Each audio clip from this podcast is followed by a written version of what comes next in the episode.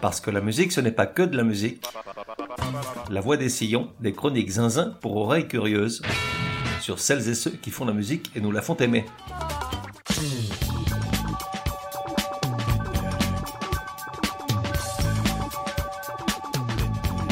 La voix des sillons numéro 129. Genre, rock, new wave et un mix intelligent de sons indéfinis. Époque de 1974 à 1991. De 1 à 10, probabilité que tu connaisses. 9,5 pour le 9 pour le nom du groupe et 3 pour le reste de leur musique. Artiste, Talking Heads.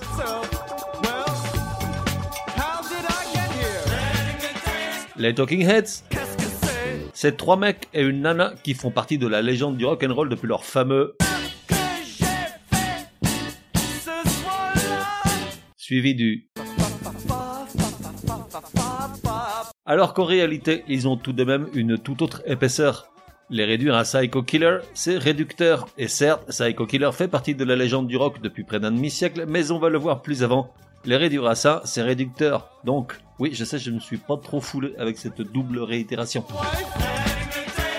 Les membres fondateurs du groupe se sont rencontrés en 74 à l'école de design de Rhode Island au sud de Boston, l'une des plus prestigieuses écoles artistiques des US qui a donné nombre de peintres, de photographes, de designers, de réalisateurs ou de publicistes de renom, mais aussi quelques têtes à claque comme les deux fondateurs de Airbnb, Brian Chesky et Joe Gebbia. Cette année-là, David Byrne et Chris Franz montent un premier duo du nom de The Artistics, parfois transformé en The Autistics. Il faut dire qu'à l'époque, le visage assez inexpressif du chanteur David Byrne, son timbre de voix torturé et sa gestuelle à la Anthony Perkins dans Psychose n'invitent pas à la gaudriole. Lui chante et joue de la guitare, Chris Franz fait le batteur, tandis que Tina Weymouth, petite amie de ce dernier, fait la groupie. C'est à cette époque qu'il compose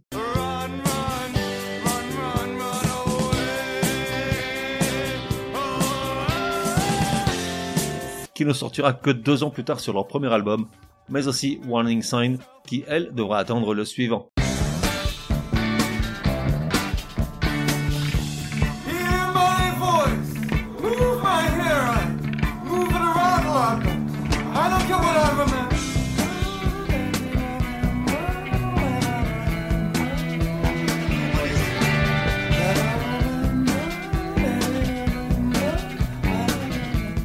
Puis le groupe se dissout le temps que le trio se décide pour le grand saut direction New York dans un loft du Lower East Side.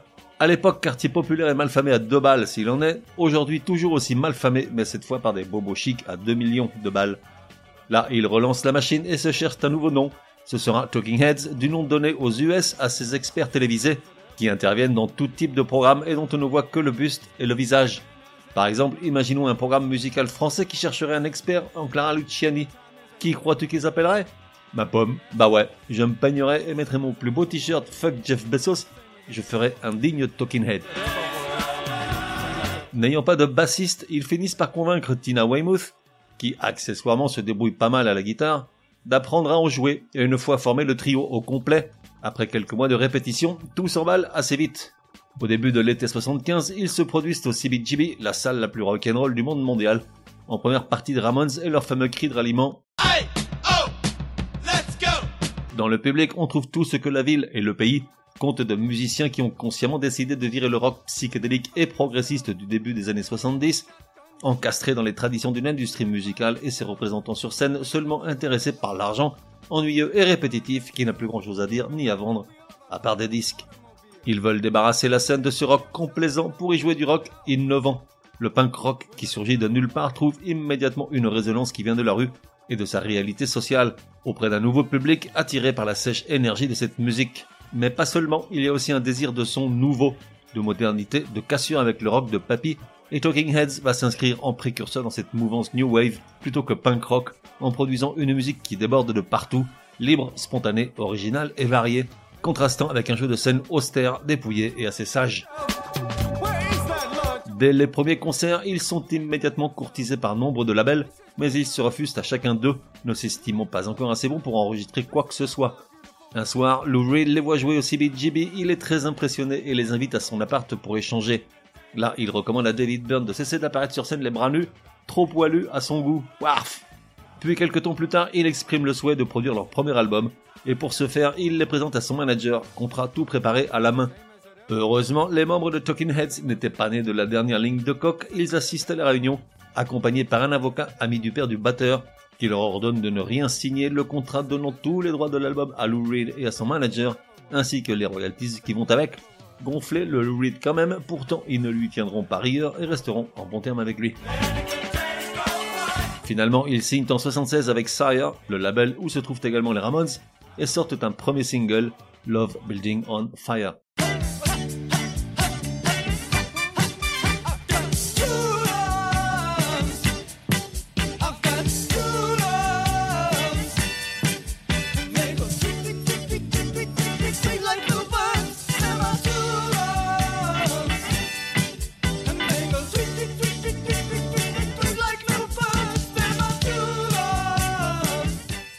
1977, ils embauchent un nouveau membre, Jerry Harrison, guitariste et clavier alternativement.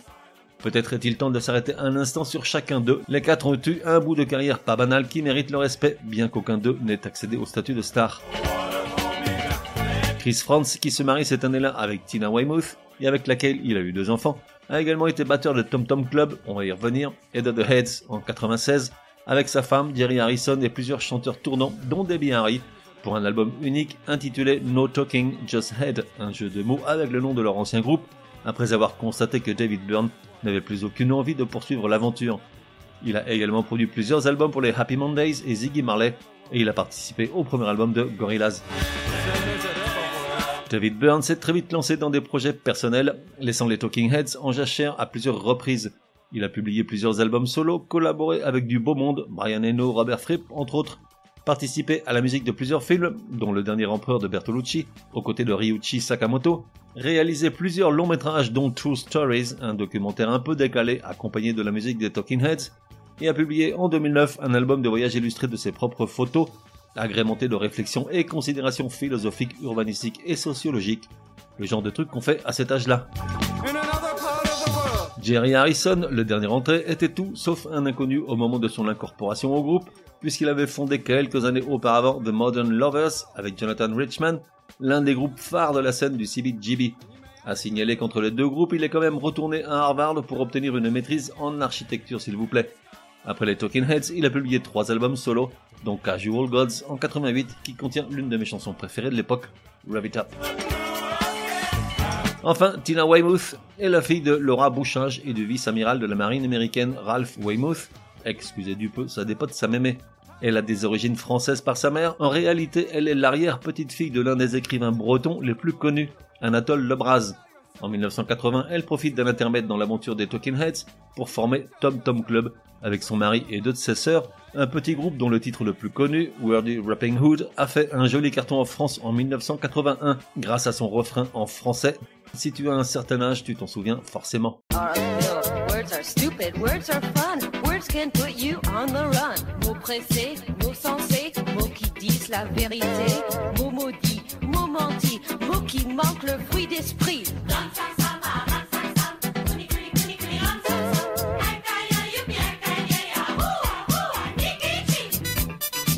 À noter qu'à l'heure où j'écris ces lignes, Chris Franz et Tina Weymouth sont toujours mariés.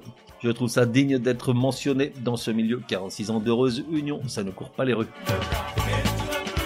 Revenons en 1977, juste après l'incorporation de Jerry Harrison au trio fondateur.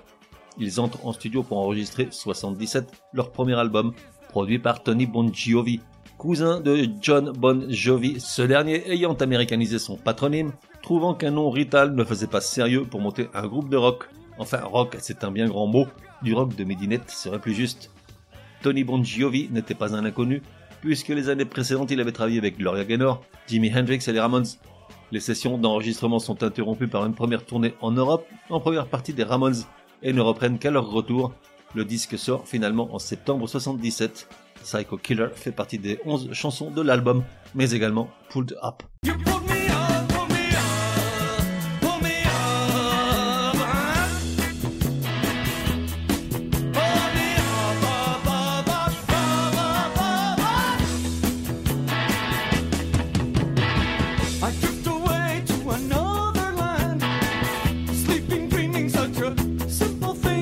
L'album ne fait pas de grosses ventes, en revanche, il marque les esprits dans les médias qui l'encensent. Aujourd'hui, il figure quand même à la 291e place de la liste réactualisée des 500 plus grands disques établis par Rolling Stones. Moins d'un an plus tard, en juillet 78, le groupe publie un second opus, More Songs About Buildings and Food, qui leur donne un peu plus de visibilité sur le marché sans pour autant éblouir les foules. Il parvient jusqu'à la 21e place du top US album, porté par une reprise de Take Me to the River de Al Green, sorti 4 ans plus tôt. Bon, là comme ça, ça ne te dit probablement pas grand chose, on parle quand même de la 117e meilleure chanson de tous les temps, selon Rolling Stones. Au départ, David Byrne refuse de faire une reprise en s'arc-boutant sur l'idée qu'ils sont suffisamment originaux, qu'ils ont assez de matériel propre pour avoir à pomper quelqu'un. Mais Brian Eno, promu producteur des disques et des deux suivants, parvient à le convaincre en leur demandant de la jouer sur un tempo beaucoup plus lent que l'original et en lui collant des effets maison, pop, soul, blues, rock, new wave. Et ça marche. Aujourd'hui sur YouTube, elle affiche deux fois plus d'écoute que celle de Al Green. Petit extrait de l'original, puis de la version des Talking Heads.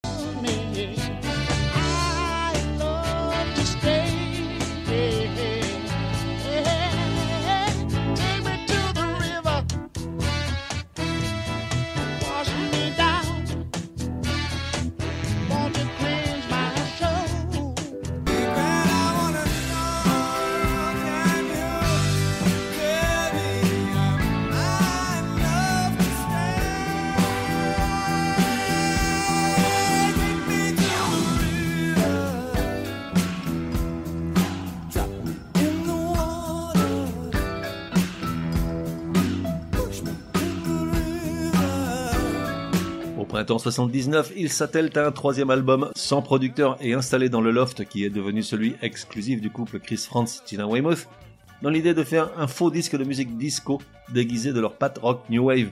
Mais le résultat est très loin de leurs espérances. Brian Eno est rappelé à la rescousse. Il débarque avec une équipe entière d'ingénieurs du son, des câbles sont tirés par la fenêtre du loft pour finir leur course dans un camion garé en bas. En quelques jours, tout est repris, le disque est terminé et mis en boîte. Il s'agit de leur premier vrai succès commercial puisqu'il se vend à plus de 500 000 exemplaires rien qu'aux US, emmené par plusieurs singles, dont I Zimbra, aux sonorités africaines dues à la musique que David Byrne écoutait à l'époque. Quant aux paroles, un non spécialiste pourrait y entendre du Swahili ou du Yoruba, mais que nenni, heureusement la voix des sillons guette les étourdis et les remet sur le droit chemin. Il s'agit d'un poème de Hugo Ball, cofondateur du mouvement dadaïste en 1916 à Zurich, poème qui ne veut strictement rien dire, en voici un petit extrait. Gadjiberi bimba klandridri, laoli loni kadori gajam, abimberi glasada glandrid, et glasalatum isimbra. Chanter, ça donne ceci.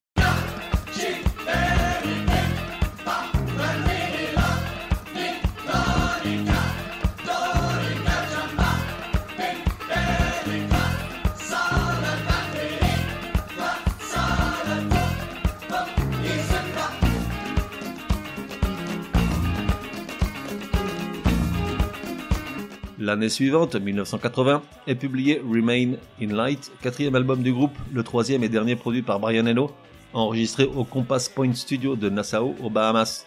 Il est le fruit d'une première séparation des musiciens, chacun vacant un temps à des projets personnels.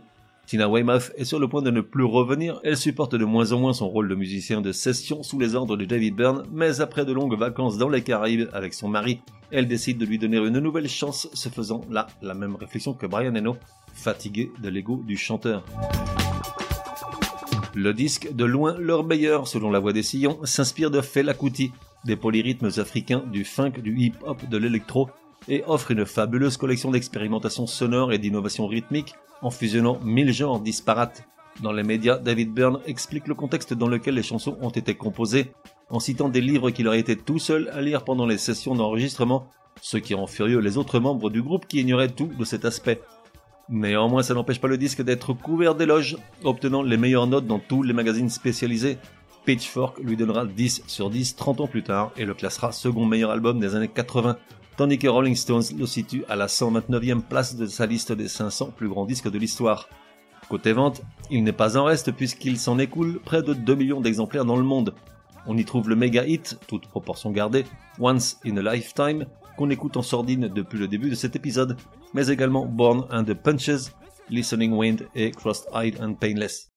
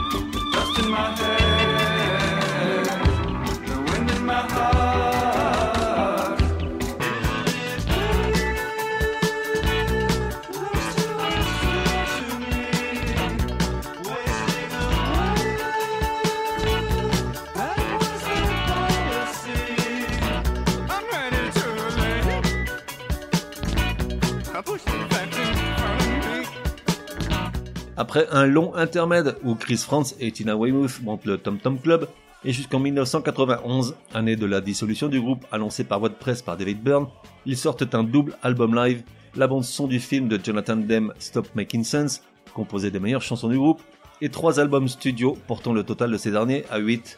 Oubliez la folle originalité des premiers disques, un certain nombre de nouveaux morceaux ont quand même connu des succès certains. Voici trois d'entre elles, This Must Be the Place, Road to Nowhere. Et Wild Wild Life.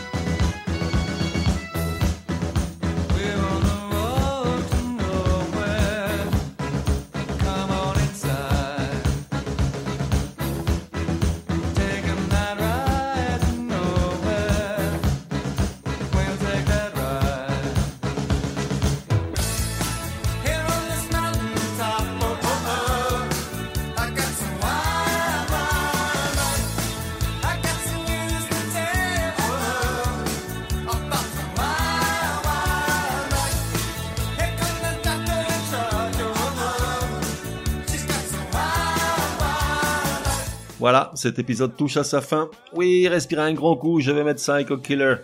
On l'a entendu un million de fois, même sur les ondes les plus improbables.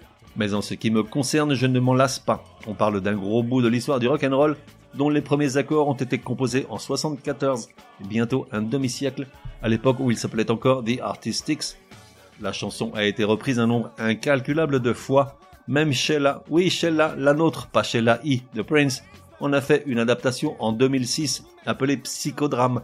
Je ne peux résister à l'envie de te la coller dans les oreilles. La base musicale est impeccable, c'est la voix qui dérape, quant aux paroles totalement absconses.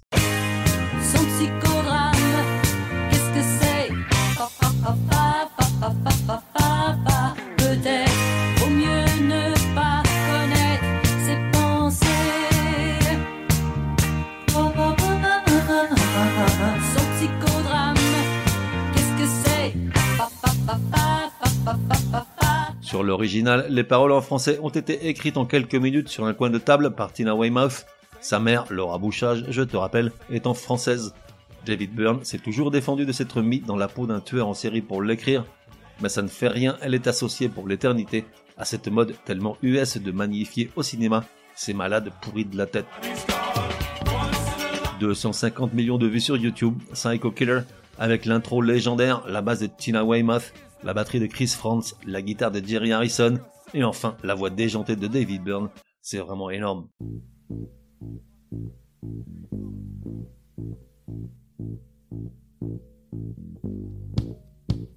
On se retrouve dans un prochain numéro de La Voix des Sillons. En attendant, café et à la messe.